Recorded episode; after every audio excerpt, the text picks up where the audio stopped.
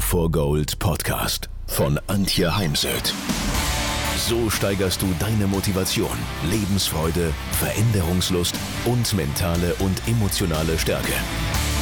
Willst du neue Sichtweisen gewinnen, Herausforderungen souverän meistern und mehr Erfolg im Leben haben? Dann bist du hier genau richtig. Der Go for Gold Podcast von und mit Mentalcoach und Deutschlands renommiertester Motivationstrainerin Antje Heimsöth.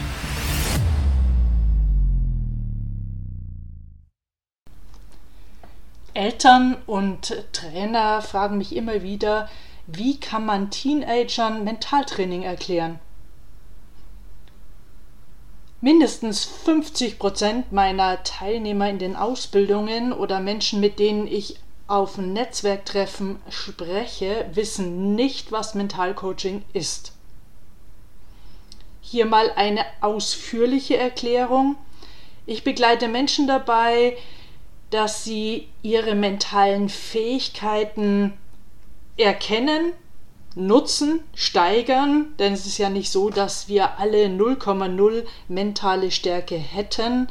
Und ich vermittle viele mentale Übungen, die dann im Training, im Alltag ausprobiert werden müssen, damit man dann schauen kann, was hilft und wo braucht es vielleicht eine andere Übung. Denn jeder Mensch ist einzigartig und es gibt eben nicht das eine Erfolgsrezept. Und es geht eben darum, die eigene Leistung zu verbessern und dabei mental gesund zu bleiben. Denn ohne Gesundheit ist alles nichts wert. Und das tue ich mit Sportlern, mit Trainern, also ich arbeite im Sport und darüber hinaus in der Wirtschaft mit Politikern, mit Jugendlichen, die in der Schule ein Problem haben. Die Kurzform ist, oder wie ich gerne vorgehe, ist bei Jugendlichen, dass ich sie danach frage, welches Vorbild sie haben. Und die meisten Jugendlichen haben ein Vorbild. Und dann schauen wir mal, ob das Vorbild mental arbeitet. Wenn nicht, schlecht für mich. Schmunzel, schmunzel. Ansonsten, wenn ich weiß, aus welcher Sportart da jemand kommt oder für welche Hobbys oder Sportarten sich jemand interessiert, suche ich ein passendes Vorbild, Mentor, Beispiel heraus und erkläre das anhand dessen. Also so frei nach dem Motto wie in Vorträgen vom Spitzensport lernen. Denn die meisten Menschen sind durchaus bereit, von prominenten Menschen zu lernen. Es gibt da ja auch Künstler, Sänger, die mentale Stärke, Mentaltraining nutzen. Es geht im Mentaltraining um die mentale Vorbereitung. Also zum Beispiel hatte ich heute ein Gespräch über WhatsApp, also per Video, mit einer Studentin, die gerade auf der Taekwondo-WM in China ist und morgen ihren Wettkampf hat. Und ja, wir haben das dieses Jahr gemeinsam vorbereitet und sie sagt, es tut ihr einfach gut, jetzt mich vorher nochmal zu hören. Sie muss dann morgen früh um 6 Uhr los und daher haben wir das heute gemacht. Sie geht jetzt dann ins Bett. Das hat also gerade gut gepasst und dank eben der Online-Möglichkeiten kann ich mich ja mit Sportlern auf der ganzen Welt verbinden. Oder gestern hatte ich eine 13-Jährige, die gerade bei ihrem Papa in Hongkong Sommerferien verbringt. Und äh, da ging es um das Thema Selbstvertrauen und Umgang mit Problemen. Also auch das dank Online möglich. Es geht darum, wie komme ich in den Flow, da wo Höchstleistung möglich ist es braucht ja so eine angespannte Entspannung oder entspannte Anspannung. Und wie komme ich dahin? Vor allem am Tag X, dann, wenn es drauf ankommt. Beginnen tue ich ganz gerne mit einer Stärkenarbeit, denn das Bewusstsein um unsere Stärken, Fähigkeiten und Talente ist das Betonfundament unter unserem inneren Lebenshaus und wenn wir ein Haus auf die Wiese bauen würden, dann käme der erste Sturm und das Haus würde in sich zusammenfallen. Daher bauen wir es ja nicht auf die Wiese, sondern auf ein Betonfundament. Es geht vor allem im Sport darum, dass ich das, was ich im Training wirklich gut beherrsche, dann auch im Wettkampf abrufen kann und ich nicht zu einem Trainingsweltmeister werde. Wir decken mentale Blockaden wie Selbstzweifel auf oder Konzentrationsprobleme und Schwächen, die eine wirklich gute Leistung verhindern. Und es geht auch um eine bessere wertschätzende Kommunikation mit Lehrern, Trainern, mit Chefs, Vorgesetzten und solchen, die die Ausbildung leiten. So, was sind so Topics, sind Inhalte in meiner Arbeit mit Teenagern, mit Jugendlichen? Wie kann ich Erwartungen, die ich an mich selbst habe oder andere wie meine Eltern an mich haben, managen? Im Wort Erwartungen steckt ja auch das Wort warten drin. Warten ist was Passives und uns tut es natürlich immer besser, wenn wir aktiv sind. Auch heute im Coaching, obwohl es der Sportlerin bekannt ist, sagte sie in so einem Nebensatz, Mais wäre schon schön, morgen eine Medaille abzuholen, also sich am Ende des Tages umhängen zu können. Und doch ist es natürlich mega wichtig, dass sie sich auf den Prozess fokussiert und nicht auf die Medaille.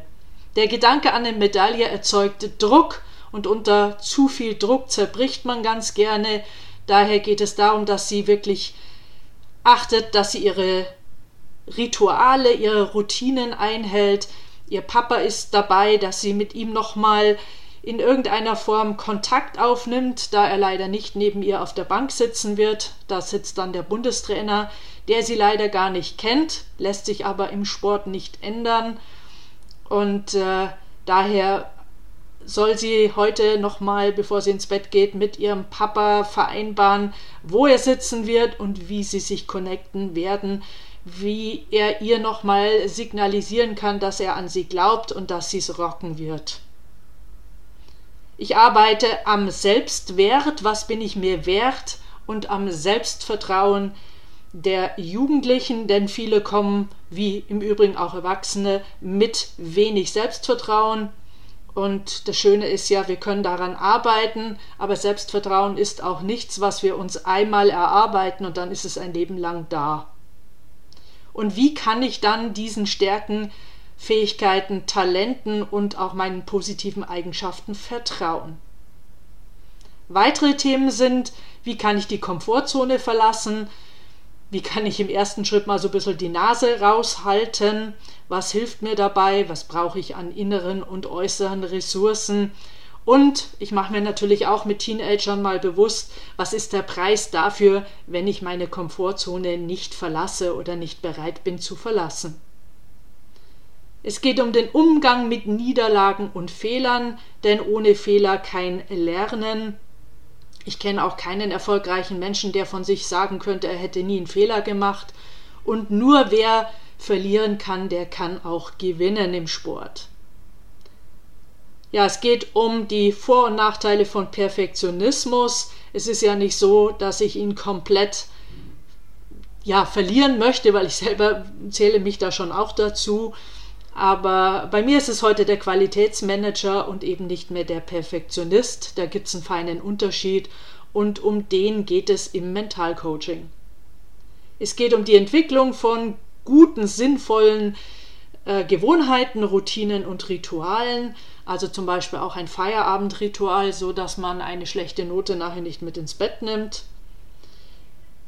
Ein leider ganz großes Thema ist der Umgang mit sozialen Medien und den vielen Informationen, die man da so bekommt.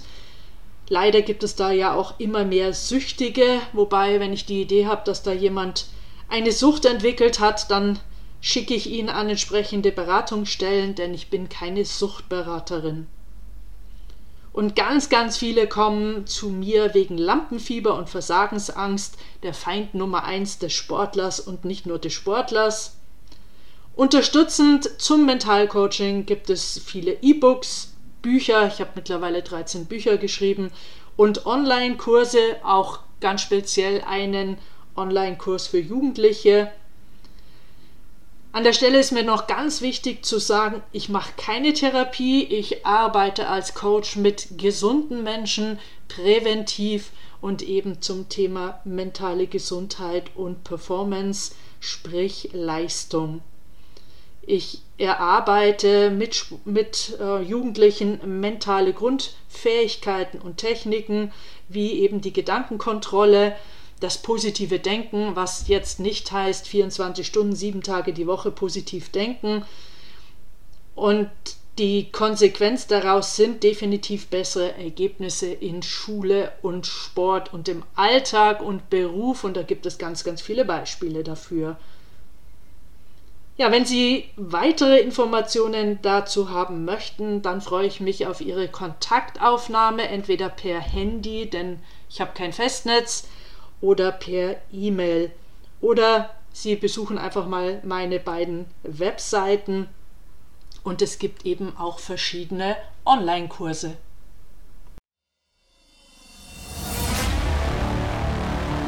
Wenn ihr mehr wissen wollt, dann geht auf www.heimsöd-academy.com bzw. www.antje-heimsöd.com.